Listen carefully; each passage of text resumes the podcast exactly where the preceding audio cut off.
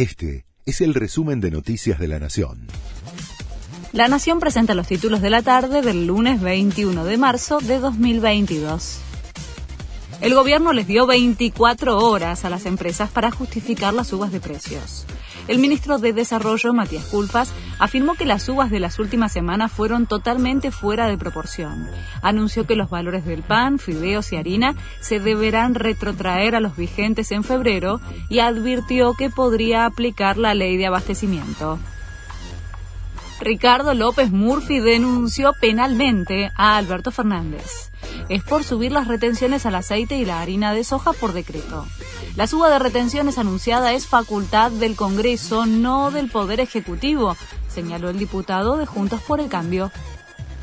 El campo se hizo sentir contra las retenciones productores agropecuarios de Entre Ríos realizaron una movilización en camionetas y tractores para pronunciarse en contra de la suba de los tributos que el gobierno dispuso para la harina y el aceite de soja, además del biodiesel.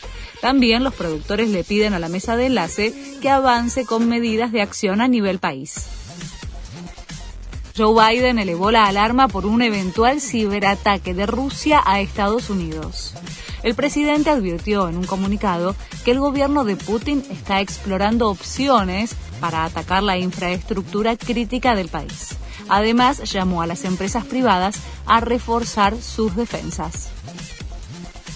Fernando Gago celebró el triunfo de Racing con Verónica Lafite y publicó la primera foto de la pareja para festejar la victoria del equipo que dirige, que se quedó con el clásico ante Independiente por 2 a 1, el exfutbolista decidió mostrarse en las redes con su nueva pareja tras el escándalo de 2021 que terminó con su separación de Gisela Dulco.